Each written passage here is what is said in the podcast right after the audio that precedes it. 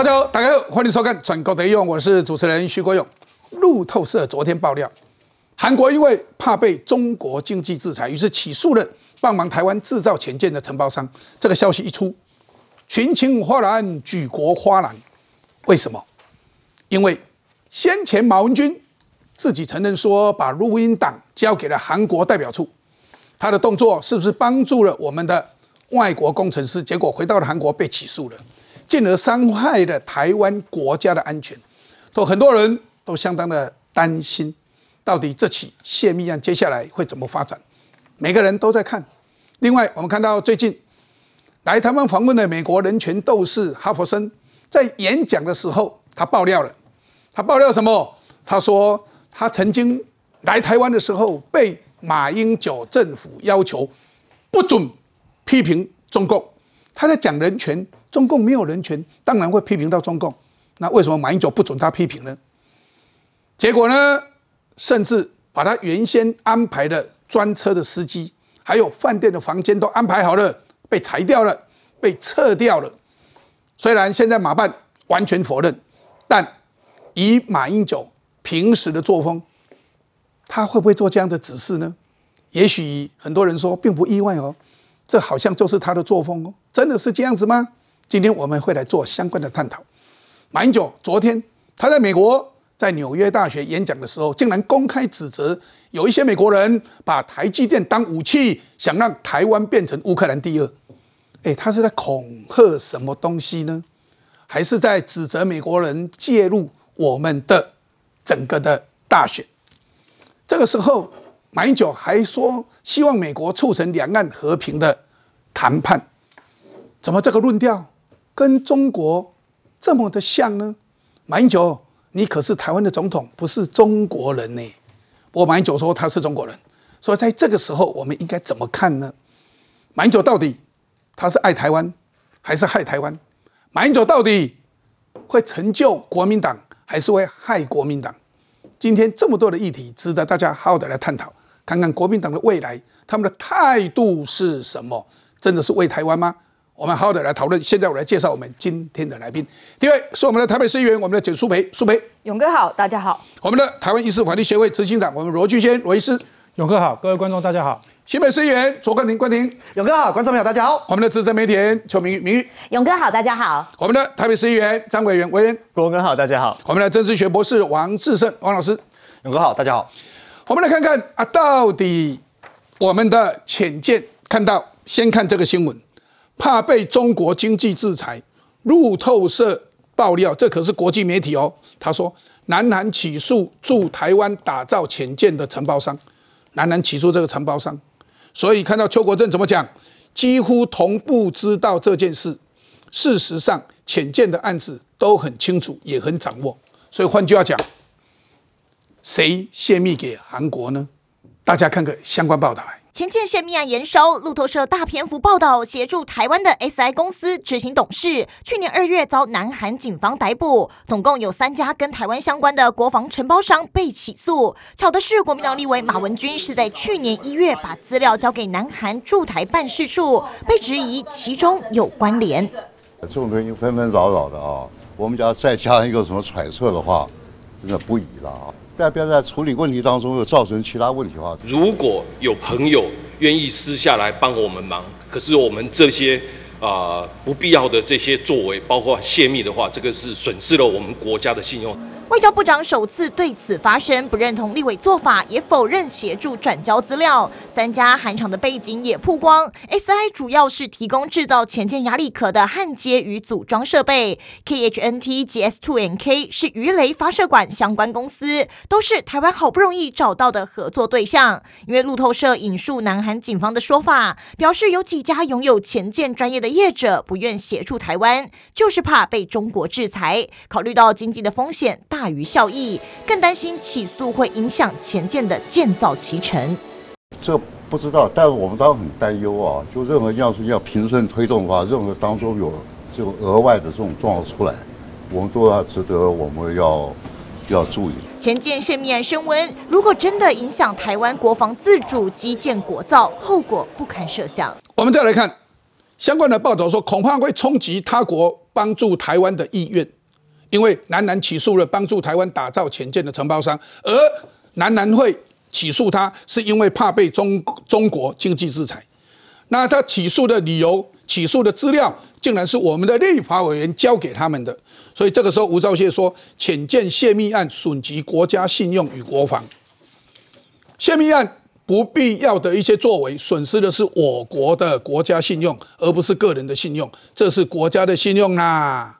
再来第二点，是国家的安全。若有人希望协助我国建造必要的国防设施，如果接下来没人愿意帮忙的话，损失的就是我国的国防，我们的国家国防。第三点，有人行说外交部曾经协助传递资讯等等传闻，我们没有。绝对没有，所以马文君说谎，马文君说谎，还把这一些资料，还把这个说谎要推给外交部。我们再看看，那这个新闻更是让我们觉得很震撼。美国的人权斗士爆料说遭下封口令，哈佛森说马政府时期曾经要求我不要批评中共。哈佛森分享二零一零年来台湾的经验，这个时候。总统是马英九，在演讲前收到通知，请他，他就是哈佛森说，切勿批评中国或中共，切勿哦。他立刻回饭店修改演讲稿，把演讲稿塞满更多有关中国的评论，且他从演讲一开始就紧盯着马英九的反应。演讲五分钟而已哦，五分钟后，马总统就起身离开。马总统本来在那边听哦，讲五分钟就起身离开，这个。有证据的哦，这个到时候把资料拿出来一看就知道哦。马英九起身离开会后，政府派来的驾驶也说他被分配到其他任务，请你自行搭计程车。太过分了哈！回到饭店又被通知你已经被退房了，房房间早被清空了，还被叫去大斗。所以我们看到不止下封口令，林长佐说哈佛生竟然被马政府呛列为麻烦制造者。马前总统下跪中共的小秘辛，这个是范云讲的，真的是台湾人的民主之耻，丢脸丢到国际，这是马英九先生的人权水准吗？所以呢，请马自己好好反省，不要恼羞成怒。马才应向国际人权工作者和我道歉。为什么换云呢这么讲？因为哈佛森所言，马办的回应说绝非事实，因为不当造谣向马英九道歉。结果 这个。有证据，马英九应该亲自出来讲吧。这个时候，我们看看陈建仁怎么回复。他说：“希望马前总统可以多听听哈佛生的感受，向他做最好的说明，彰显台湾是个言论自由的国家。”哇，这真是严重哎！怎么看？我先讲韩国这件事情啊，先帮大家简单还原这到底是怎么回事哦。就是 S I 是一家海洋南韩国的海洋公司，它是来台湾帮忙造潜舰的一家公司哦。其实就我了解，就是 S I 的这家老板卜卜老板啊，Park 卜哦，他还在台湾啦。那路透社的今天这篇报道呢，简单来讲，他就是说呢，哈，呃，韩国的法官现在要来全面追捕这个 Park 卜哦，因为他违反这个贸易法的部分。那为什么他取得了这个的相关的证词哦？就是讲说呢。那个呃，韩国是因为当时哦有那个。萨德那个反飞弹系统嘛，所以遭到了这个中共的全面的报复。二零一六年全面的经济制裁，那二零一七年呢，哈就取消了这个经济制裁。那韩国现在担心说，因为这个潜舰事件呢，担心这个制裁的部分呢又开始重新上演。那所以呢，好，所以他的那个书面证词上面就明显的写着是说，S I 这间公司啊，向台湾供应哦所谓的潜舰制造设备交易，影响到韩国的整体安全，担心尤其担心中国的这。个经济暴富，好，所以这个书面证实，今天路透社就直接披露这件事情。好了，那回过头来我们要讲嘛，那为什么这个 S I 会突然会被韩国政府给注意到啊？不就是你马文君，你马文君哦，无缘故就提供了这个相关的一些录音档，他现在口中说只有录音档啦，但是按照这个 S I 的老板是说，绝对不可能只有录音档，而且就我掌握的消息是说。呃，如果现在马文君已经被列为这个被告了嘛，他自然的被告嘛，好，那如果未来要要的话，这个 S I 要要直接进入侦查的话 SI 的包括三位韩籍工程师哦，哦，现在还在台湾。那还有包括这个补信老板愿意出来作证，因为他们当时都看过哦，这个呃检察官也好，他们起诉的这个资料，他就是说，其实不止录音档，还包括了说当时他们提供给台湾在台湾画的这些浅见的这些图纸啦、哈蓝图啊，他们都有签名，就是因为。就是签名，而且那个韩国的检察官直接跟他讲说，这个东西不是造假，因为就是来自台湾的国会议员 Senator Ma，所以呢，他们才会被定罪。就是就是呃，包括那个 Park 的的弟弟啊，现在都所以。台湾的 Senator 都是台湾的国会议员对。请问台湾国会议员姓马的有几个基本上就马文君啊，？Senator 马还有没有第二个马？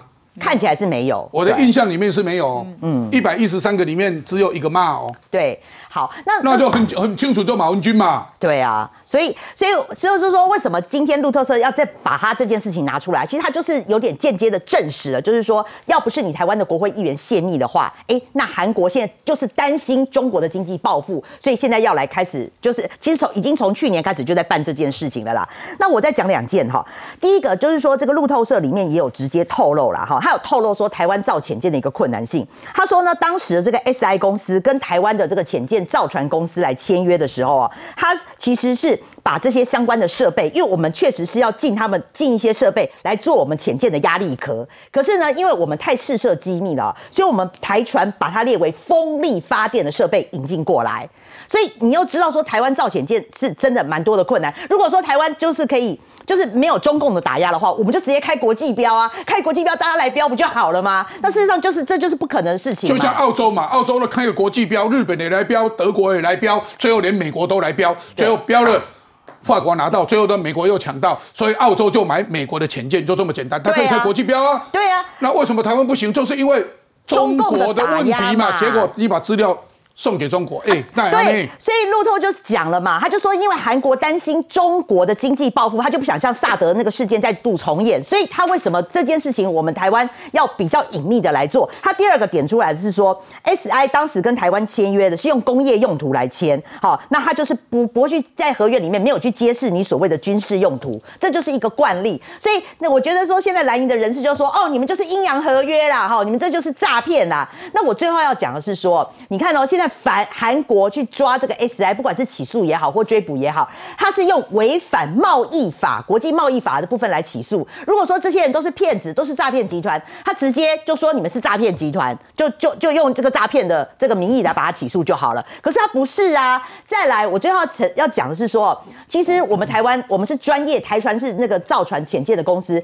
每一个月都有专业的评鉴在评鉴这些来台的顾问，他们都是由技师跟领班，每一个月哦到现在为止都要写一些专业的评鉴报告。就我了解，就是说不管是 SI 也好，或是 GRO 也好，这些顾问你每一个月的评鉴，有人是不合格的，不合格我给你一个月的时间改善。那如果说你再不改善的话，你就直接这个合约，你你就是直接被解雇。所以人家台船是有专业的评鉴。那我要讲是说，你就算是诈骗集团，好，你说接郭喜，你把引诈骗集团引进来，那比如说我是诈骗集团，我怎么过得了专业的评鉴呢？你问我，我都不会，我是来诈骗的啊。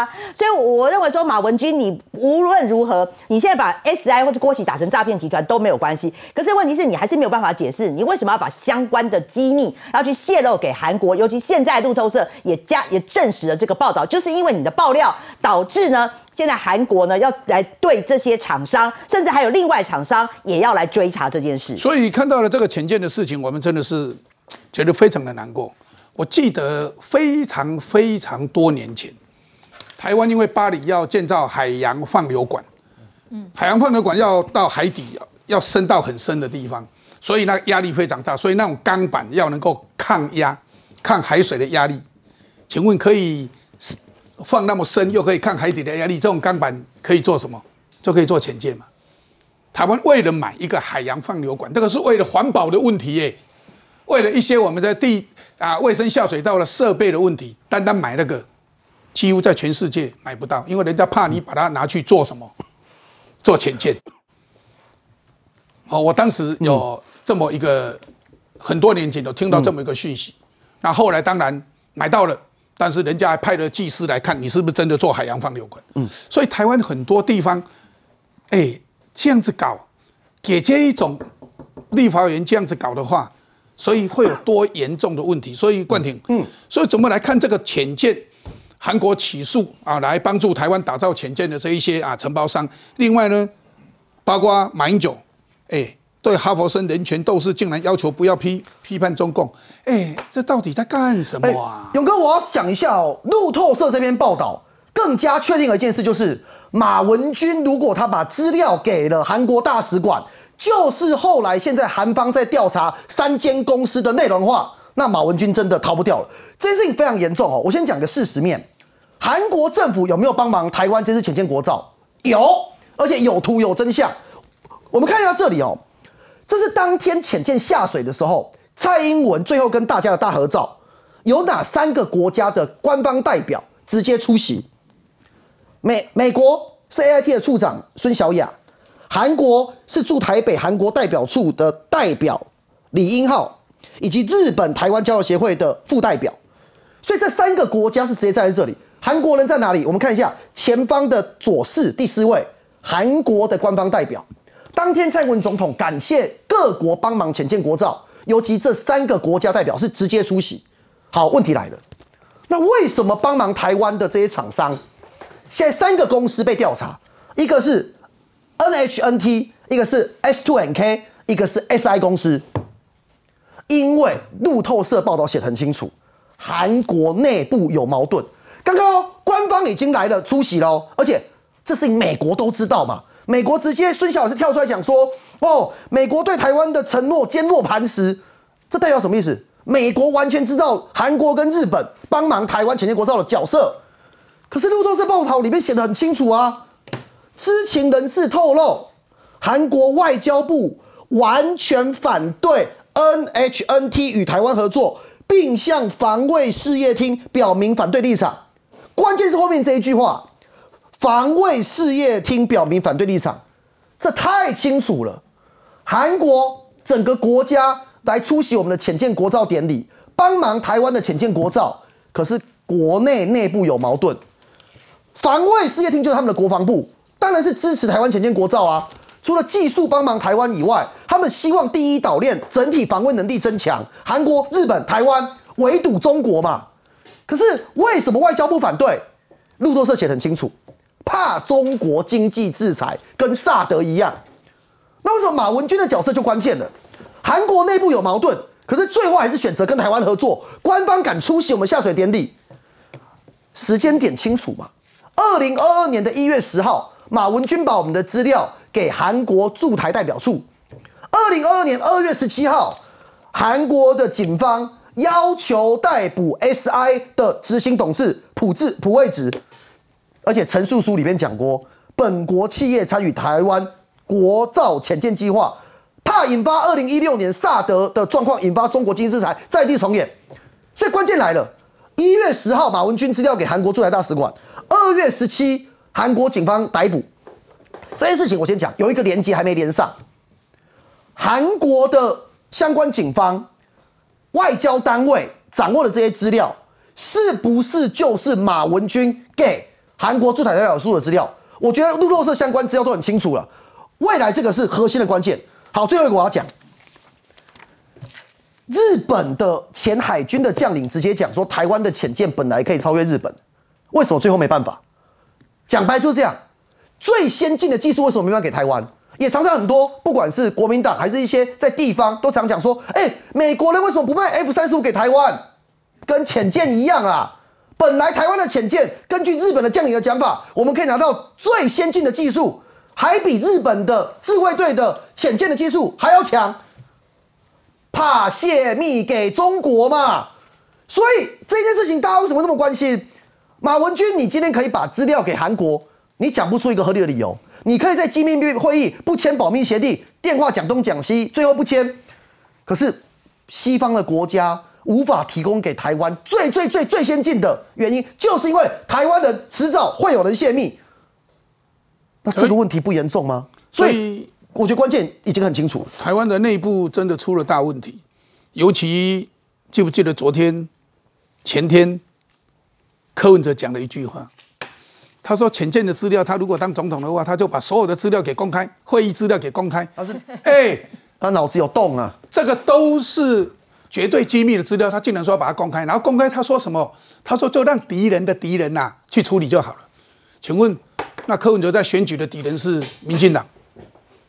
那民进党现在是执政党啊，执政的敌人，我们现在唯一的敌人就是中国要打我们，所以敌人的敌人，他泄他就让敌人的，他把所有的资料给公开以后，让敌人的敌人，哎，是不是在指中国，让中国来处理就好了？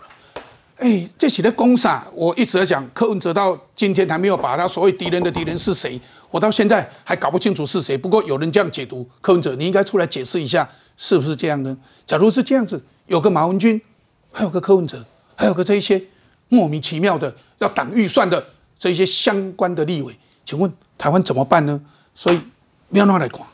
我都在想说，马文君这样的立委，如果是存在在美国，我相信他应该现在马上被被被被收押起来了吧？哎，他这个泄密这么的清楚，尤其今天路透社的这个资料公布，刚刚这个云玉姐有讲的，法院直接讲说，这个资料就是我们的国会议员姓马所给的，这件事情这么的具体，哎，马文君的所属政党是谁？国民党。国民党到现在还在桥南白河，没有针对这个泄密、国防安全泄密这一件事情出来讲清楚。再来，马文君一直讲说什么 SI 是什么诈骗公司啦，说什么 LG 啦是什么烟草公司啦，一直在那边模糊焦点、转移视听。但现在路透社的资料出来了，就是你泄密，而且给了韩国的法院，让韩国的法院可以来定罪 SI 这件事情，你为什么没有出来讲清楚？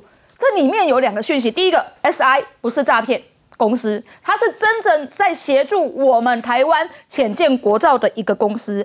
第二个是马文君就是一个泄密的立委，而这样子泄密的立委应该是全国人民公愤的。而马文君自己所属的政党没有出来骂他，也没有出来任何的指责他，还在忙的蓝白河。而柯文哲就更好笑了，柯文哲讲说什么把机密公开之后，我告诉你，柯文哲讲话就是不要信呐，他完全只是想要竞争而已啊。这种机密资料是可以公开的吗？柯文哲，你过去在台北市政府里面有很多你自己。包含是什么样的内迁，让你可以去动用二倍军去办城市博览会，你都不敢公开出来给议员看。你告诉我，这种国家机密要公开给敌人的敌人看，我告诉你，谁最开心嘛？就是阿公啊嘛，阿公啊，熊华义啊。公开以后哦，中国就一定知道嘛，因为公开了嘛，所以啊，所谓的敌人的敌人。不要再跟我解释不是中国，因为你只要公开中国就知道。我们为什么这一些东西要这么机密？刚刚大家讲的，所有其他国家没有中国这个敌人的时候，我们要买武器公开招标，国际标一开下去，你有条条件、有能力的人就来标。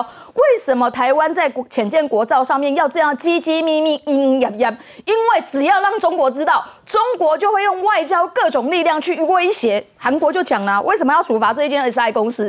因为我如果不处罚你，我就会被中国贸易制裁嘛，所以我要处罚你给中国看嘛。这就是为什么我们浅见国造会造的这么委屈，这么委曲求全，这么需要所有的委员都要用机密，都不能带手机进去，都要签保密条款。最重要的原因，那你要当国家元首的人，你不知道用这种莫名其妙的讲法，我觉得这真的是我花花天下之大稽。而且我觉得这个是黄鼠狼给鸡卖点，我觉得他就是不安好心眼，他为了选举的利益也是。也是跟中共去表示说，如果是我啦，哦，前建国造这这这代级的美国继续啊啦，因为呢，我就不会处理这种事情了啦。嗯，我要讲，哦，就是说柯文哲跟国民党完全一模一样，对于一个泄露国家国防机密的马文君，到现在没有任何一句谴责之言，这样子的人怎么适合选总统啊？不过我们还是要再来看，除了国浅见以外，我特别跟大家讲。马英九现在在美国，美国的人权斗士报遭下封口令，哈佛生就是这个人权斗士，他说马政府曾经要求我不要批中共，要求不要批中共，然后呢，甚至把哈佛生的司机还有饭店的订房通通给他撤销，然后本来马英九在下面听演讲，听不到五分钟，转头就走。然后马英九在中在美国，他现在告洋状。马英九说，部分美国人士让台湾变成第二个乌克兰，所以他建议美国与国际社会应该鼓励两岸和谈呐。然后呢，部分美国人士意图把台湾台积电当成武器，意图把台湾当战场，让台湾变成第二个乌克兰，以及以谣言代替事实，甚至介入台湾选举的国会议员，台湾人都非常不欢迎。所以换句话讲，他直接讲美国国会议员介入台湾选举等等。奇怪，他为什么都不讲中国介入台湾这么多呢？马英九杠美国前国安顾问，痛批欧布莱恩说 AK 四十七抗中说是很荒谬的。马英九指美国借选，绿委批马对中国借选视而不见，极为讽刺。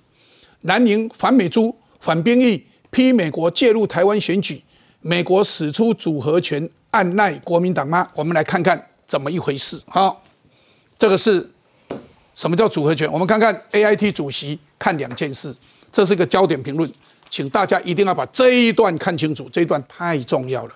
两岸关系维持现状的承诺是否忠诚履行？问罗森伯格，罗森罗伯格怎么讲？他说，唐使在美国的每场闭门座谈都拍胸脯保证台美坚实同盟的立场。对中国的武力威胁审慎应应，严阵以待。那么事后又改称这次选举是战争与和平的选择，重申九二共识、反台独，甚至发生马英九率领国民党拒绝出席台独的双十仪式等等，还大肆宣称台湾是中国的一部分，这种荒谬的情节，请问美国有人不会觉得很奇怪吗？所以啊，这这一段。我们再看第二个问题是什么？美国对台贸易有没有被不当的政治操作，从而破坏彼此的信任度？所以谁在破坏美台贸易？我们再看怎么讲。美方有人即私下抱怨，国民党访问团到美国的时候，对于美猪、美牛没有拒绝过，回台后国民党却回头把美国肉品污名化。更离谱的是。美猪议题早在二零二一年已经经过了全民公投决定，反来猪并没有通过。现在居然不仅违背，甚至连不含莱克多巴胺的美猪也要以政治手段来伤害正常的贸易，此举似乎无法视为友善的行为。这种国民党哦，然后，然后马英九现在在美国竟然还指美国介入大选，所以我们再看看。谈以巴战争，侯友谊说避战绝对是总统的责任，我一定会做到。问题是避战要不要备战呢？侯友谊不谈了，他就不谈了。引战的是中国啦，顾立雄讲了，我们国安会秘书长说，哎，要引战的是中国，也不是台湾诶。民进党从来没有说过要反攻大陆，要去打中国诶。所以很多人说民进党引战，但事实上是中国不放弃武统台湾。我们从来没有说过要反攻大陆，或者以维持现状以外的生活方式来应对中国的挑衅。我们没有成为挑衅的一方，不能说民进党带来战争。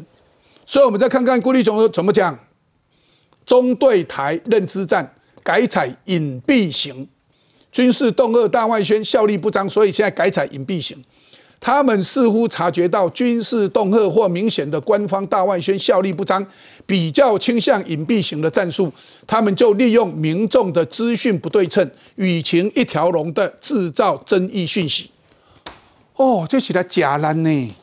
所以，哎，委员，你看这件 A I T 主席讲的这，啊，看看马英九对人权斗士说叫他不要批评中国，哎，这到底怎么一回事啊？呃，我先讲一下马英九这个事情哦。马英九这个事情，其实到底是马英九讲的这句话，还是当时马政府的外交部讲这句话，还是真的没讲这句话？现在基本上是众说纷纭哦。但可以肯定的一件事情啊，这件事情应该不是马英九本人讲的，因为后来不管是林场走开记者会，然后以及后来的这个所谓的外交部针对这件事情，其实是比较呃中立的去去解释这事情哦。那回到这个这不过不过有有两个问题，嗯。两个客观事实要了解，说为什么把国家提供给他的司机取消？请问这个事是不是马政府做的？应该是嘛，就马政府的司机嘛。第二个就是把马政府为他所定的旅社把它退掉。为什么把它退掉呢？老老实讲哈，我觉得这是一个很扯，甚至很过分的事情啊。甚至我我我老实讲，我还真的不确定到底有没有发生这些。我不是要帮马英九讲话，而是说这样子一个这么失礼的行为哈。譬如说现在外交部，因为如果是外交部去做这个事情的话，我相信像民进党政府的外交部可以回去查。如果真的说哦，你说把司机取消，你说这国家去处理这事情，我觉得可能有这个机会哦。那问题是，你就把旅馆取消，旅馆哎，你是有个有商誉的。如果真的政府去就要求说，哎，你把这个人取消，你把他行拿出来，把他丢出去，那他这个这个提早走人，我认为这的确是违反民主民主国家一个应该有的一个基本法治跟民人民民呃人民的自由。好，所以真的有发生这个事情吗？如果我我必须讲哈，现在如果假设民进党的去查。发现真有这个事情的话，我觉得这也是不可原谅的，因为等于是说你没有给一个国际，不管是他是支持你或反对你，但他来来来到台湾，他就是客人嘛，去做这个事情，我相信是非常失礼的。但其实马英九办公室他其实也的的确有跳出来去嗯驳斥这件事，他认为子虚乌有，哦，但他有去解释到一件事情，就是说这个呃这个哈佛生他有讲到说，哎马英九什么突然就走掉哈，那马马马英九办公室有回答说，马英九当总统的时候会到场致辞。那致辞结束之后，因为他行程很多，所以他的惯例都是致辞完之后，他就会先离开。所以可能是真的有类似的事情发生，但是可能彼此有认知上的不同，说造成这误解哦。但我会觉得，反正那么失礼的事情，应该要去查明啊。但回回到刚刚讲的说，A I T 主席看的两件事情哦。当然，罗森伯格我必须讲，他包含他最近以来台湾哈，他这么多次来台湾，他平均的去见的赖清德、侯友谊跟柯文哲等等哈，代表说其实美国对于这台湾选是非常关注，也特别维持一个呃基本上是一个平等对待的一个角度啊。所以我觉得这是美国人的做法。但回到马英九，他现在。访美，他不是讲了很多事情吗？很多人或许对于马英九讲说，会觉得是有一些怨言，说他是不是要挑拨一样两岸的一个战争的关系等等哦。他里面讲，他不是指美国政府。他要讲美国部分人，他直接点名了欧布莱恩，这是很明确的事情哦。他讲的是那个 AK 四七的事情。当然，我能理解欧布莱恩他是指他是做一个形容，是说哦，台湾应该要建立起所谓一个备战，然后并且增加自己的国防武力，甚至即便有一个 AK 四七都要去做一个防卫哦。但这样的说法其实也会让大家会觉得说，哎，你那个就是如果你的每人发一支枪这样子一个类比的情况之下，的确会有一种战争危险性的感觉。所以他认为说要增加国防没有错。但增加国防前提之下，有些人的美国人有部分人士的发言应该要更精确，嗯，更精准一点哈。我觉得他担心擦枪走火的情形哦。嗯，来怎么看呢？是没有错。我们从马英九在美国这个讲法开始啊，其实马英九讲他讲什么？他讲说几个东西，譬如说讲说有些美国人士好要把台积电当武器，把台湾当战场，把台湾变成第二个乌克兰。你如果把马英九这个画面遮掉，以上的话 跟过去这一两年你听过的中国的国防部、中共的外交部、中国的国台办讲的是不是一模一样？所以也难怪说你会发现，哎，马英九他跟中共是这个同同一个鼻子出气哦。特别他在这场演讲当中，在有一场演讲还讲到一件事情哦，他还讲到说，哎，那个两岸关系跟俄乌关系是不一样，俄罗斯跟乌克兰是两个独立的国家，台湾跟大陆不是独立的国家，是一个国家。还特别还特别强调这一段，这东西到底我很怀疑，他到底在讲这些东西，到底是要讲给这个这个北京听的，还是他真的真心这样立场就是这样？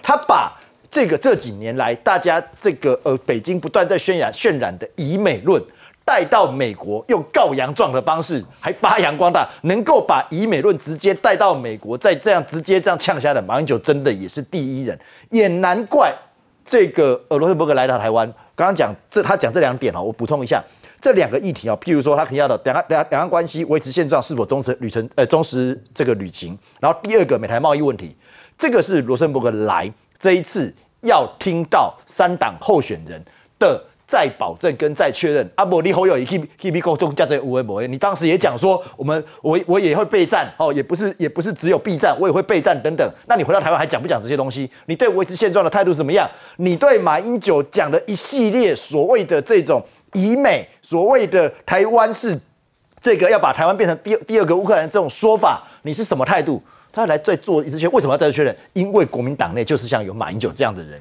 在主导着。哦，整个的一整个的利润，难怪美国始终会去质疑，更不用讲到说他这个罗森伯格来这次确实要谈要确认美台贸易后来的方向，那当然是什么？当然是你如果未来的总统候选人在美猪议题，在相关的这些美台贸易过去过去当中有所这个争议的议题上面，你到底真实的态度是什么？你在美国会不会讲的是一套，回来台湾讲的又是一套？派出去不是派出去，是国民党自己出去的前总统。讲的又是一套，那当然你会让我们美国的友人会可以 confuse 说，那到底哪一个才是国民党啊？如果国民党真的二零二四执政了，会不会这些言论这些东西通通就翻桌了，重新再来？所以有些罗森伯格这次来哦，其实真的是让。国民党那还有包括去美国不晓得见了谁的柯文哲的一个再保证跟再确认的补考行程啊？为什么这些补考行程？就是因为像有马英九这样的言论，就是有像有今天侯友谊讲的，讲到以压冲突的时候还讲说避战是总统责任，那你要不要讲备战？这个大家都会质都会 confuse 都会质疑，美国也会怀疑说啊，你怎么侯友谊在美国讲的跟你回来台湾讲的啊又不一样了？也难怪罗森伯格接二连三的要再来面试这些人。所以罗伊斯这样看起来，马英九，哎。马英九到底是爱台湾还是害台湾呐？哎，伊咧选台北市长的时候，李登辉前总统举了他的手，伊讲哦，我是食台湾水啉台湾啊，我是食台湾米啉台湾水的台湾人，新台湾人。哎，很多人感动投给他，就是说发现原来不是哎，他似乎是在害台湾。现在国民党很多人，我今天也接到一些讯息啦，有一些国民党哦的一些朋友说。哦哟，拜托的啦，叫麦麦哥讲啊啦，个讲落去国民党就海戏啦，安尼。哎，这个其实有很多国民党的也不认同他的这种讲法。我觉得，呃，马先生真的要注意一件事情，你已经是前总统，你不应该用这样偏狭的一个言论，跟台湾国内完全相反的想法，在美国社会、在世界继续宣扬你的亲中言论。这对台湾是伤害的。我们快要选举了，在九十几天，那我觉得这个选举从这些人的行为看起来越来越重要了。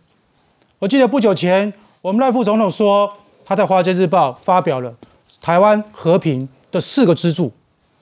第一个讲到是国防，各位，国防，马文君把它攻破了，马文君把国家的机密把它泄露出去，各位，你在台湾乱。我们习以为常，我们受够了，都可以接受。可是你乱到国外去了，本来就区域的稳定和平，台湾、美国、日本、韩国应该站在统一战线。这个浅见，很多国家都有努力。可现在你把这个机密把它泄露出来，让全世界都知道了，韩国面临什么？面临一个困境啊，选择的困境啊。每个国家都有每个国家的利益啊，他该何去何从？这是第一件事情，马文君，你把事情搞砸了，而且伤害了台湾的国家利益。第二个是什么？马先生，马英九先生，刚刚说的，你对人权基金会哈佛生执行长这种不礼貌的行为，我们要问的是，为什么当有人一批评中国，你就会有切身之痛，做这么大的举动，这么大的反击？你到底是台湾人还是中国人？事实上。这些蓝营的朋友常常在讲说：“中华民国宪法，中华民国宪法，不要忘记，我们除了中华民国宪法本文，我们还有中华民国宪法的增修条文。在一九九二年的时候，新一届的立委、监委、国大代表是从台湾的投票箱选出来的。各位，每一张票都是台湾人投下去的，没有蒙古，没有西藏，没有其其他的省市，就是台湾人来决定我们的未来。”这张图让大家看一下，这下面哦提到的是，这是几天前我到台东去协助我们这个当地的立委的一个浮选。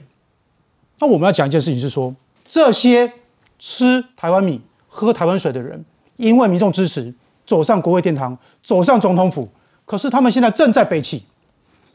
国民党说他们信仰，侯友宜说他信仰关公。关公他拿着青龙偃月刀，他骑的赤兔马，其实速度应该很快，对不对？可有没有发现，这像这个图里面，你有没有发现蓝军好像越跑越慢？下面有一个九二共识绊住了，为什么？因为关公所期待的赤兔马没有出现，现在多了另外两匹马，一个是马英九，一个是马文君，他把国民党整个绊住了。第一个对国家认同出现问题，第二个对国家利益完全背弃。台湾人民眼睛是雪亮的。这一次选举，九二共识已经没有市场。现在所有人都不讲九二共识，因为越讲票会越少。我们要记住一件事情，除了岛内的事情，在台湾国内的事情，我把它搞好。更重要的是，这些政治人物现在已经收到了中国指令，在世界各地作乱。马英九对他影响已经不是台湾。美国 AIT 主席这样讲，就是说，请台湾人要注意，马先生的行为已经影响到全世界的观感。同样的，韩国所有事情就是告诉我们说，马文君影响的已经不是单纯台湾的国家利益。这次选举，我们一定要努力把我们的代表选好，让台湾继续往前走。所以看到了马英九的这一些动作，所以有人在问说：，以前的海国民党还是在挺国民动啊？啊，以前的海台海台湾还是在挺台湾啊？大家都在问，包括前建的事情。所以在这个时候，我们看到似乎有一个政党不只是在党国防，党我们台湾的人权发展，他可能还在党台湾的建设，因为有一个担任过行政院长，现在是市长的这么一个人，他在选市长之前，他说欢迎。台积电来桃园，他如果当选市长，他一定邀请科技界、邀请台积电来桃园。现在他当选了张善政，当选了桃园市长。可是现在竟然台积电他说我不去桃园了，为什么？我们看个相关报道。桃园告市长，建设零成长。集中火力炮口对准桃园市长张善政，因为台积电发声明证实，身为科学园区土地的企业租户，园区规划是政府全责，公司尊重居民和主管机关，不评论土地征收，但也确定不再考虑进驻龙潭园区三期。这个消息让民进党团认为桃园市府有疏失。台积电如果能来，能带动我们，不管是龙潭。甚至连带动我们凭证的发展都是非常正面。选后，今天马上发现他是唯一把台积电赶走的市长。哦，我觉得这个部分真的是对我们桃园人非常的痛心。圈地的范围事先也没有跟地方讨论，缺这个产业的用地，这是事实。那不需要去把台积电呢把它放进来。各党派看法大不相同，但竹科管理局却说，龙科并非仅仅为了台积电，会有其他企业进驻。这个说法引起附近居民大反弹。我们坚决是最好是撤撤掉这个案子啦。我们是一样会抗争啊，因为竹科不肯放手啊。他他之前说要来的时候，你会期待吗？诶，其实会。这里的那个发展应该会比较好。也不可讳言哦，用地取得就是在呃这个推动过程当中遇到最大的困难。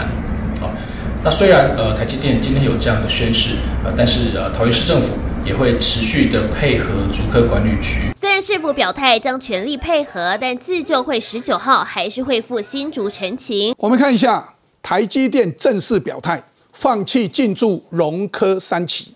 将续与管理局配合，宁觅地要建厂。台积电是多么的重要，全世界包括日本、美国，全世界都在邀请他去，想办法要台台积电去。可是国民党的前行政院长、现任的市长，是不是故意在背锅？大家看，台积电放弃进驻龙潭园区，经济部说持续协助投资落地，因为地方政府不配合，的确是很难处理。台积电的最先进的制程，最先进的哦，最主要产能留在台湾的方向是不会改变的。但是现在他要放弃在龙潭，台积电不来桃园，民进党议员痛批说：“张善政啊，你当选市长就放生啊！”桃园市议会他怎么讲？他说：“选前张善政宣称自己是唯一能够把科技大厂引进桃园的人，就骗了票。”现在当选了，选后却是唯一把台积电赶走的人，令人痛心。你看，你看，看高雄、台南，还有新竹，台积电都进来了，投资了几千亿、几千亿的台币在台湾。现在本来要投投资好几千亿在龙科，他把他赶走了。这怎么一回事呢？这张善政在讲什么？国民党在干什么啊？我先讲了哈，这个是台积电一纳米的先进制程哈，它本来就是要选在这个龙龙潭区的第三期，但是龙潭区第三期这边呢，因为已经没有土地了，百分之九十九就已经满了，所以如果说台积电要进驻的话，必须要扩扩建用地了哈。那台积电当时有预估，如果它真的可以进驻到这个扩建的第三期的话，预估哈可以带来五千九百个就业机会哈，那还可以创造至少。六千亿到六千五百亿台币的产值哦，哎呦，对，确实是大家蛮期待的哈。好，那那我先讲，就是说当时呢，这个台积电有说，就是想要呃预定这个龙龙潭区第三期扩建的这这块地的时候呢，当时张善政是怎么讲的？他说：“邱西朗啊，这是一个梦啊，哈，要等多少年才能才能进得去？等到他真的正式哈被国民党征召要去选这个新呃那个呃桃园市长的时候，他突然又讲了哈，他说我啊当过科技部长，所以我是唯一一个可以把科技大厂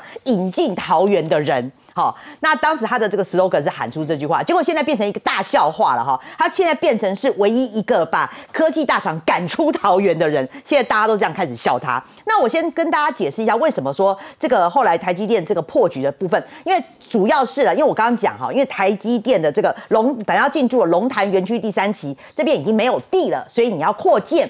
扩建的话，当然要来征这个土地哦。那问题是说，现在扩建案的这个土地征收面积呢，高达近九成，八十八趴啦，哈，都是私人土地。那私人土地上面有些都已经是百年的家族啦，好，那甚至有有这个什么，有一些这个呃居民在那边呐，哈，至少高达三千人，然后有一百五十户以上的居民在那边，那他们当然就是说你要征地啊，他们当然希望谈好一点的条件，所以这几年呢，包括当地的自救会啦什么的，就一直在抗争啊，哈，那我必须讲在商言商，他们也希望谈到一些好的价格，但是看起来就是说这件案子后来是破局哦，那。那张善政，你不是自己当初发下豪语吗？你就是说我是唯一一个可以把科技厂引进桃园的人。那这几年啊，那他们当时大家都知道，你要找地的这些，要征收地的这些困难性。那那你现在感觉好像就在讲风凉话。他今天又好像又把又把所有的这个呃风向要转转向郑文灿啊，就说什么郑文灿在怎么样画大饼什么之类的。但这很好笑，你当父母官，好，你当时开的选举保证，你本来就要去解决这样子的问题，结果现在失败了，你又要把这个矛头又要又要找郑文灿来做做马维拉来救援。同时，今天还发生一件更讽刺的事啊。今天呢，民进党的这个桃园的议会党团也指控说，张善政十月十一号在桃园市议会备询的时候，哦，他还气势很足，还呛呛议员哦，好，他这个时候是说亚洲啊，戏骨创新研发中心这个地方要喊停了，要喊卡哈，那要喊卡，可是呢，问题是很好笑，你一边呢这个亚创新这边你要喊卡，可是一边呢你的这个桃园航空城公司呢哈，你却进行周边土地开发跟招商的开发案。要一千六百万来做这个研究案啊！你不是亚创新你要停了吗？那你怎么左手停，你右边还要再去做这个土地开发跟招商开发案，还高达一千六百万呢？所以大家会觉得说，你你你现这到底是在干什么？那你不是要要停了这个案子，那你又去研究啊？如果研究出来发起，那那我我不我不懂，我觉得张善政就是整个缺乏他一个治治理城市的蓝图。所以你看，你你的这个口号也跳票，那另外一边你的这样子的做法也令议员不解。我觉得张善政有必要说清楚。其实张善政当行政院长，我不客气的讲，汉嘛了。我为什么讲这句话呢？他的行政院长是国民党都已经选输了，二零一六年。看守内阁，已经已经整个立法院是民进党二月一要进驻了，因为二月一号新的国会进驻，所以要总辞，总辞马英九找不到人当行政院长，记不记得？嗯，还还去那边按铃，拜托行政院长继续做，结果应该是姓毛的。毛志国，毛志国他不愿意做，所以马英九找不到人，那只好找张善政。从二零一六年的二月一号，国民党宣书啊，已经要政党轮替了哦，这个时候都要换人执政了哦，他才上来做。你二月一号上来做，做到五月二十号，请问那时候的民进党虽然在国会是多数，修理他干什么？没有必要修理他，五月二十你就要走了嘛，所以他说。百分百的看守，所以每个人才对你客气，不是他做的好了，他以为他真的做好，因为那个时候我在立法院，我了解嘛。立法院那时候，民进党传说啊，这个修理要上啥？嗯，啊，对对对对，以前起码小阿拜是民进党要接警啊。嗯，所以啊，不要以为张胜仁什么当行政长做得好，我不客气的讲，真的是啊，你才不要乱讲啊。然后现在骗票当选了，竟然把他赶走，怎么看呢？我们的老师啊。是没有错。其实，在这个状况，一个只有一个问题是最重要的，龙潭园区本来在规划当中，台积电就要进驻了。哦，那你作为地方父母官，这件事情就应该要去处理解决。哦，那结果是竟然台积电现在是正式宣布哦，也就是说这个正式宣布的这破局，不是只有是说台积电在寻觅场地的破局，而是包括了台积电努力过了，这努力的过程一定是跟桃园市政府，一定是跟龙潭当地哦等等的去做一些沟通互动，才会造成最后台积电侧心歪啊。哦，那如果你张善政在短短上任不到一年的时间，就会让台积电本来大家梦想可以进驻龙潭的这样子的一个新的二纳米的这样的厂房，直接就取消，代表你这八个月当中、八九个月当中，你没有任何努力哦，哦，你当然没有任何努力的一个过程，而且我们可以比较合理的、大胆的去怀疑说，为什么你不努力？是因为龙潭这一些地方还有其他的科技厂商？哦，我这是大当然是大胆的合理跟怀疑啦。说是不是有其他科技厂商想要进进来？因为其实有听到一些耳语哦，说其实说，哎，台积电好像就把那种带个风向，说把台积电带成是好像到那边霸占的所有的资源啦、水啦、电啦，害其他厂商活不下去了，害当地的民众活不下去。你刚刚跟听到这个小玉姐讲说，你看台积电可以创造多少的产值，可是那个风向在当地是有被引导起来的。那这个东西，你到底作为一个科技市场，你后面？在想的到底是什么？打的是什么算盘？你是纯粹想要用这样子跟台积电要更多的这样子所谓的一个回馈，还是说你跟其他的科技厂商有不同的想法？但是不管是哪一种啦，我们讲台积电作为台湾的护国神山，全世界都抢着要台积电的过程当中，你却愿意在短短的十个月把它把它推出去哦，不要它，你光这一点的。作为一个不要作为一个这个科技市长，你的就完全不及格哦。那更不用讲说，如果你连台积电都留不住了，你未来桃园你还有四年的发展。怎么办？其他的厂商看到你的态度，看到你的立场，会不会使得桃园过去哦，在周永山时代累积下来的这些努力，在你这种态度之下，消极不作为的当去，大家就躺平离开桃园？这不只是桃园人的悲哀，桃园人的伤害，你可能也会让台湾的科技产业，因为这样的短短的真空期，我台积电要另外找，可能要找南科，可能要找高雄的地方，因为这样的真空期，会不会影响到我们本来领先五年、领先十年的制程？因为你这个动作。我们领先的时间缩短了，所以这个东西大可恶果，这是非常可恶的情况。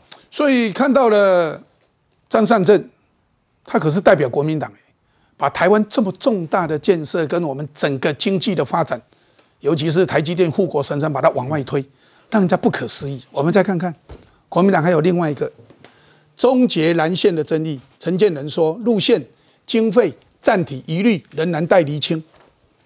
结果呢？卢秀燕说：“哎呀，有人卡这么多年，放手吧。”那台中市议会民进党的党团总召何文乃说：“卢上任却大改特改，把这一条线大改特改，经费暴增六百三十三亿元。上任五年以来，蓝线进度延宕，你才是真正的卡神呐！你才是卡这条线的神。我们看看，这个是本来，这个是胡市长。”啊，很早以前所提报的，好，然后再来这个是卢市长提报的。卢市长提报之前，这个是林市长，就林佳龙所提报的，就改来改去，一改又改。这曾经在台中服务过的啊，我们的议员，哎，冠廷怎么看？哎，我要先讲哦，国民党你要确定呢，你选台中捷运这战场，你确定就好，没关系，真相只有一个嘛。现在哦，卢秀燕他们的讲法讲，我们是恢复成胡志强时期的捷运蓝线。哎，你要确定呢？台中人全部都知道。我再次让大家重温一下，胡志强的捷运蓝线被马英九跟毛治国直接否定。公文我刚刚找到了，为了上这个节目，大家看一下这里哦。时间：中华民国一百零三年十月六号，胡志强要卸任前两个月。我们看重点是捷运蓝线的可行性研究。第三点哦，呃，来看这里哈，他讲什么？因为呢，已经有 BRT 快线巴士路网，如果同时推动捷运蓝线跟局线啊，会有路线多重叠竞合关系，且呃，因就捷呃捷运建设成本庞大，中央及地方财政能力有限情况下，后面堆废话。这个有在政府部门服务过就知道，这个公文的意思就是交通部温馨的跟台中市政府讲，台中有 BRT 了，没有捷运蓝线的。后面一堆细节，后面一些表格讲的结论就是如此。所以捷运蓝线什么时候消失的？二零一四年十月六号，交通部发给台中市政府的公文结束了，没了。林佳龙上任之后，这我有印象啊。经过了三年多的努力，在二零一八年十月三号，终于说服了中央政府变成小英执政的可行性评估，在二零一八年的十月三号正式的通过，总预算九百多亿，所有的路线全部都在这。所以第一点，没有胡志强路线，胡志强路线在马英九时期没了。为什么没了？因为当时有 BRT，林佳龙上任之后把 BRT 改成公车专用道，重新跟交通部说，我们现在没 BRT 喽，BRT 是类捷运，我们现在只有公车专用道，所以台中人需要一条捷运蓝线。第二点，卢轩讲说，哎，你中央卡我们的路线，我们送了很多次，我们很快就送了，是中央卡我们的，没有嘛？你时间点列出来就是被打脸呐！观众朋友，我们看一下这里哈，捷运蓝线的争议。实际上，我们跟高雄比比就好了，好不好？林佳龙在二零一八年的十月三号拿到行政院可行性研究之后，下一步要提综合规划。卢秀燕，你上任了几天才提出？八百八十四天才提出捷运南线的那个呃综合规划啊啊！他对照一下，八百八十四天没感觉。我们对照一下高雄，高雄的捷运黄线多久可以提出？一样哦，拿到可行性研究之后提出综合规划，三百一十二天，高雄三百一十二天，台中八百八十四天。你现在跟大家讲说我们速度很快，中央卡我们，按这五百天你在干嘛？这第二点，你台中市政府卢秀燕之后执政效率有问题嘛？再来第三点，行政院长陈建仁讲很清楚啊，路线、经费、站体的疑虑，希望你讲清楚。刚刚啊，勇哥画的那个路线啊，其中有一段。林佳龙时期是走下面，而卢秀燕现在提的版本走上面。为什么这一段你一定要讲清楚？到今天为止，卢秀燕讲不清楚。哎，报告改来改去，这一段就是不讲。为什么林佳龙往下面走？因为捷运蓝线要跟沙鹿火车站共构，搭火车来可以转捷运，搭捷运来可以搭火车。你是因为什么原因舍弃沙鹿火车站不顾，往上移，移了变什么？结果？变成跟火车站没共构，啊，现在被发现，这不是两年前就讲过了吗？你给我们捡到枪再讲一次，你跟哪个特定家族的建商，哪个特定家族的土地，听说还在当副议长，出来讲说我们有土地有错吗？好了，就姓严的家族嘛，这你你确定呢？严宽在选立委，你要让林静怡捡到枪吗？所以卢秀燕，你要跟大家讲是，你为什么一定要往上改？啊，除了这一段以外，为什么到三井 Outlet 林佳龙时期规划到 Outlet 门口，让大家可以轻松的去购物啊？你要明明到 Outlet 门口之后，突然转弯，转一公里多，不停在 Outlet，你是往哪个家族走，往哪个土地走？你要讲清楚啊！然后以及预算暴增六百多亿，都不用讲的，都不用解释的。所以我现在讲很清楚了，这事情我勇哥开口，我几下就阿长呗。这是两年前就讲过了，鲁迅就这两年来好把它改好，行政院就合了，政绩是大家的。按两年来坚持不改，坚持走特定路线，啊，到底是谁拖到了？我觉得真相很清楚。所以怎么来看？哎，到底是谁卡？谁才是卡神呢？这我觉得这真的很有趣哦。林静怡在上一次补选的时候，这些题目差不多都讲过，而且还讲过说什么台中的港务公司、台湾港务公司当时不愿意提供土地，所以才导致他们要转转路线。结果马上交通部的资料提提供出来，在一百零七年的时候，就台湾港务公司就已经。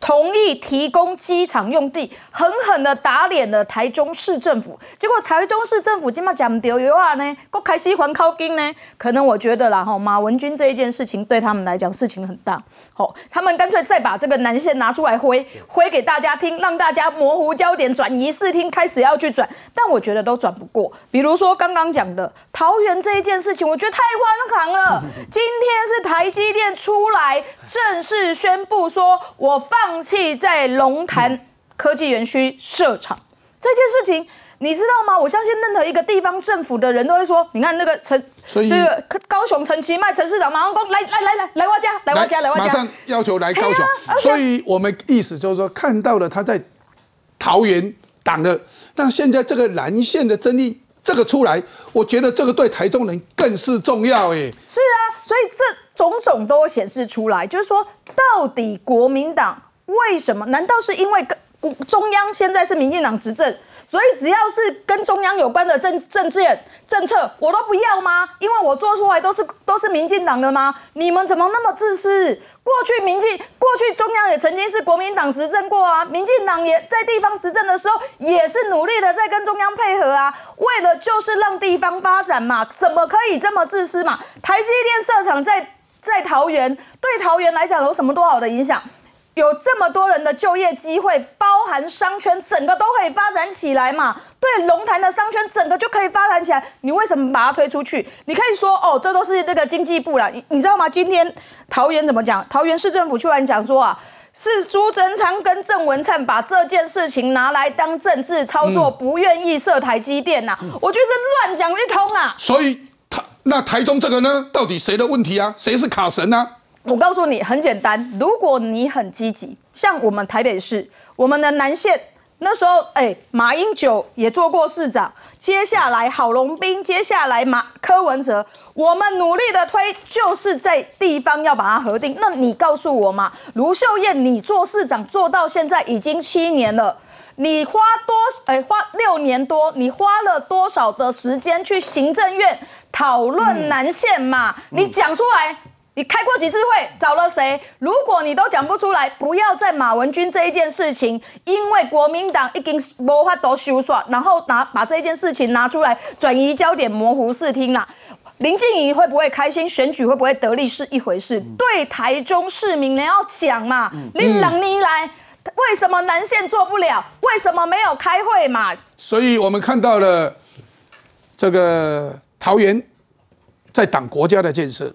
经济的发展，然后呢，台中在讲地方的建设，还挡台中市民的利益。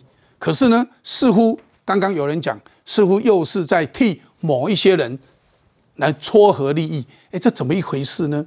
看得大家实在是害讨。在这个时候，我们大家看到，那总统大选马上到了，这个时候蓝白河蓝白河还是白蓝河白蓝河，大家都在问。这下子到底谁跟谁合？啊，也不要忘记有一个郭董，他可不会在旁边坐。郭董现在也开始在出声了。那到底谁能够合，谁能够配呢？看看相关报道。柯文哲阵营。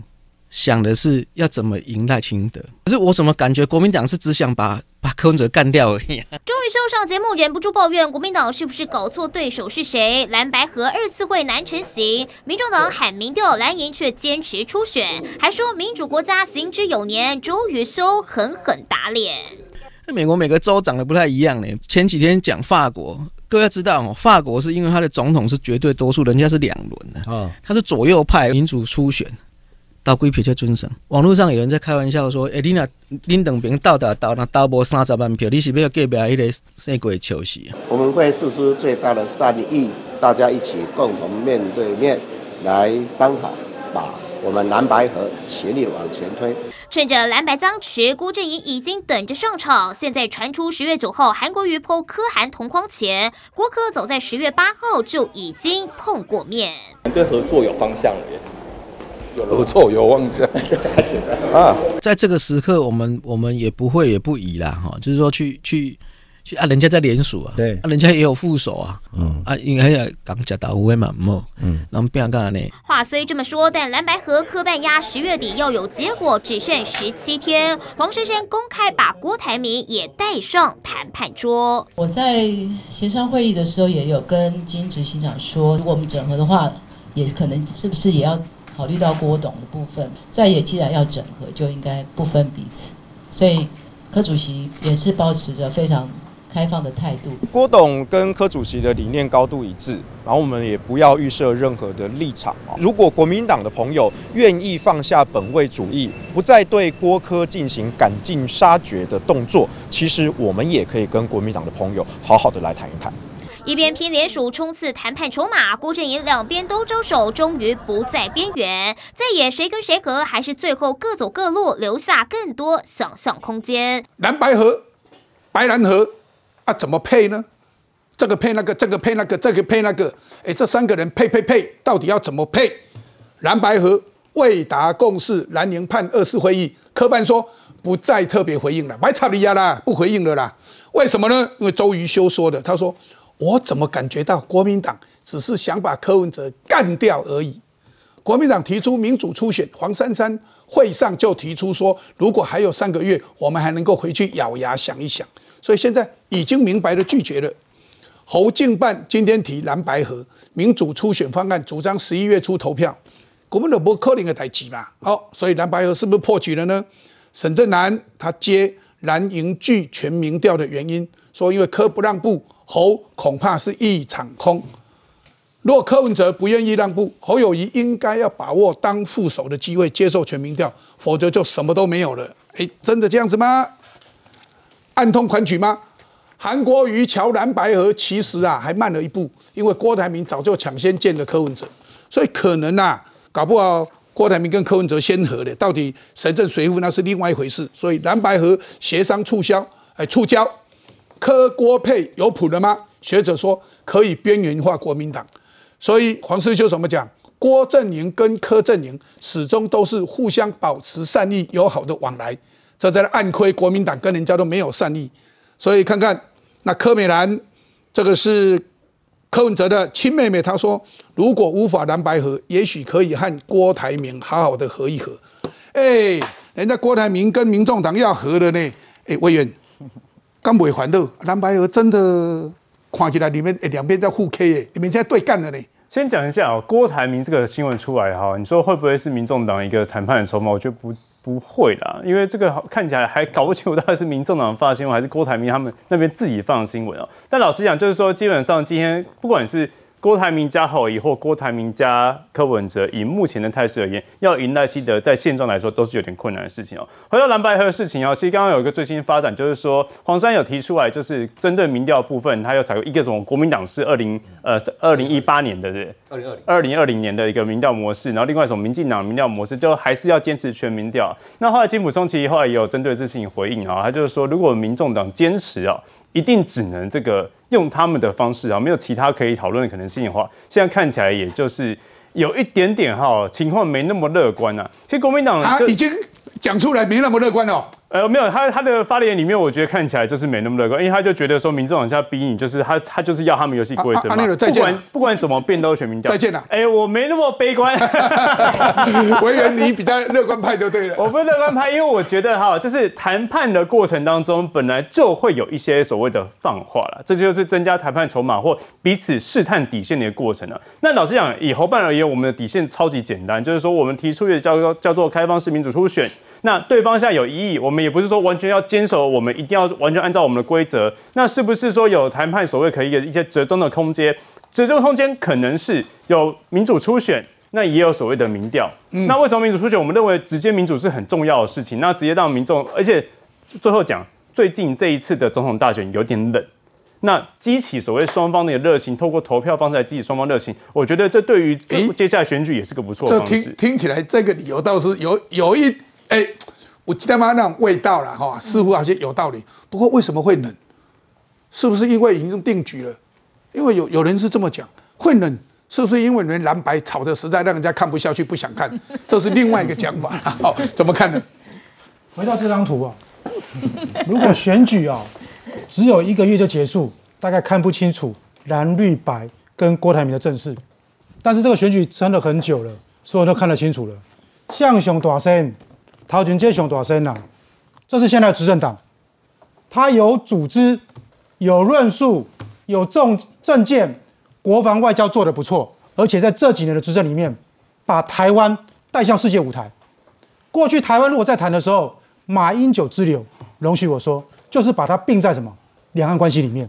现在呢，谈到台湾，不是现在两岸关系，它影响什么？国际的自由、人权、民主，它影响什么？影响全世界的和平稳定，它也影响到长远的科技经贸的发展，台湾的价值。所以你发现绿的做短声，那蓝的跟白的呢，在这个地方好像不相上下，但是就是没有绿的那么大。为什么？各位有没有发现蓝的踩在哪里？踩在九二共识上面呐？谁框的？大中国幻想的马英九框的。所以国民党人不要再怪说侯乙不强，他不会讲话没错，可是本来没这么弱。国民党的老生刚刚刚说的，你们的前主席把我们说的侯乙框住了，他跑不快。那柯文哲在后面亦步亦趋，他其实很聪明，他其实想跳进去，又怕被看到。那现在问题来了，为什么最近说好像郭台铭好像这个气势又慢慢起来？其实不是气势起来，是因为大家看清楚，以雄射身呐，所以他现在跟谁配都可以啦，好谈的啦，价码可以谈的。那我们要讲说，这个跟现实抢标很像。你不要以为你很厉害哦，国民党认为说我就一直坑啊，坑到最后柯文哲没机会。不要忘记，如果人家的连线很好，到时候一拍即合，白的上面骑了一个紫的，郭台铭，我姓郭的，往前冲哦。虽然不能够冲到第一名，情势比人强。如果柯跟郭合起来，我不管谁胜谁负，哎，这个影响最大的国民党啊，这是一个大的战略，是因为他不是只看现在，包括这次选举，如果国民党真的大败之后，选举后的国内的政经情势就会改变。哎呦哦，那国民党还注意呢，毕竟是百年政党，台湾的第一大在野党哎。所以我认为说，现在大家去注意的是，刚刚有讲，现在每个政党的行为已经不是单纯影响国内。嗯，刚刚讲马文马马文君一出手，马上打到韩国，影响了我们的民主好朋友。嗯，马英九一出手，马上打到什么？打到美国，让国际都产生动摇。什么动摇？开始怀疑说，台湾到底这些人能不能代表台湾民意？是不是真心诚意？我们要非常小心这件事。所以啊，哎，两匹马。会害了国民党，一个马文君，一个是马英九，哎，国国民党进行错了蛋，因为这么一搞啊，万一真的柯文哲跟郭台，呃，跟郭台铭两个人合起来的话，蓝白合没了，变成他们两个人合起来的，哎，这国民党进行错了蛋呢？啊，不是当时就是讲说北蓝嘛，我先讲今天最新消息啦。对，北蓝，这就是蓝白河的那个幕僚会，就是累积相骂本嘛。那果然今天下午两边就开始骂起来了嘛。那黄珊珊就坚决提出 A、B 两岸，不管是民调 A 还是民调 B，他就是要民调啦。他今天也跟你细数了，就所有这个金普松所提出的什么民主开放式的这种初选不可行的地方，他讲说你这个时效上也来不及啊，投投开票所也不可能啊，然后再要什么签认同卡，这个实行率都很低。他最重要是跟你讲说，你说那个钱呐，民众党付不起啦。他说民众党没有钱付不起啦，哈，所以他还是要回归到，就是说还是要做民调啦。好，国民调我就是 A 方案 B 方案。就是要讲说国民党跟民进党的那个民调方案就两个不一样嘛，哈。好，那金普聪这边也开始骂啦，就说我我这两天呢，我要给你两天时间，我们再来会一次，我要跟你好好的解释为什么民主的这个开票式投票呢，会比你民调来的好。他们还做了一个图表，比较什么优优优优优，然后这个柯文哲那个民调是列列列列列列，他图表都做好了，所以他说我都还没有说服你，哎，你就直接这么强硬的打枪我。他现在又要开始，我觉得所以两边对干了，对。今天下午两边就对干了，所以我就跟你说，这种东西就是累积相骂本呐，就是大家都不想要做破坏团结的罪人嘛。就是带着微笑，含着眼泪对干。反正总而言之，现在谁？现在就是他提高那个技术的门槛，但我觉得哈，那个柯文哲非常有趣哦。今天不是传出消息来吗？他其实早早就已经跟郭台铭先见了面嘛。那昨天柯美兰也试出一个风声啊，就说蓝白河不可能啊。那现在哈，郭台铭倒是可以谈一谈哦。我认为哈，现在柯文哲打的如意算盘，就是要用这一招去施压国民党，跟你讲说你不来跟我和没关系，我郭台铭我还有备胎哦。所以柯美兰是代表柯文哲讲的哦。虽然他不代表民众党参选，但是。拜托，她就是柯文哲的妹妹，她讲的话，我觉得。可是她说她是她个人意见呢。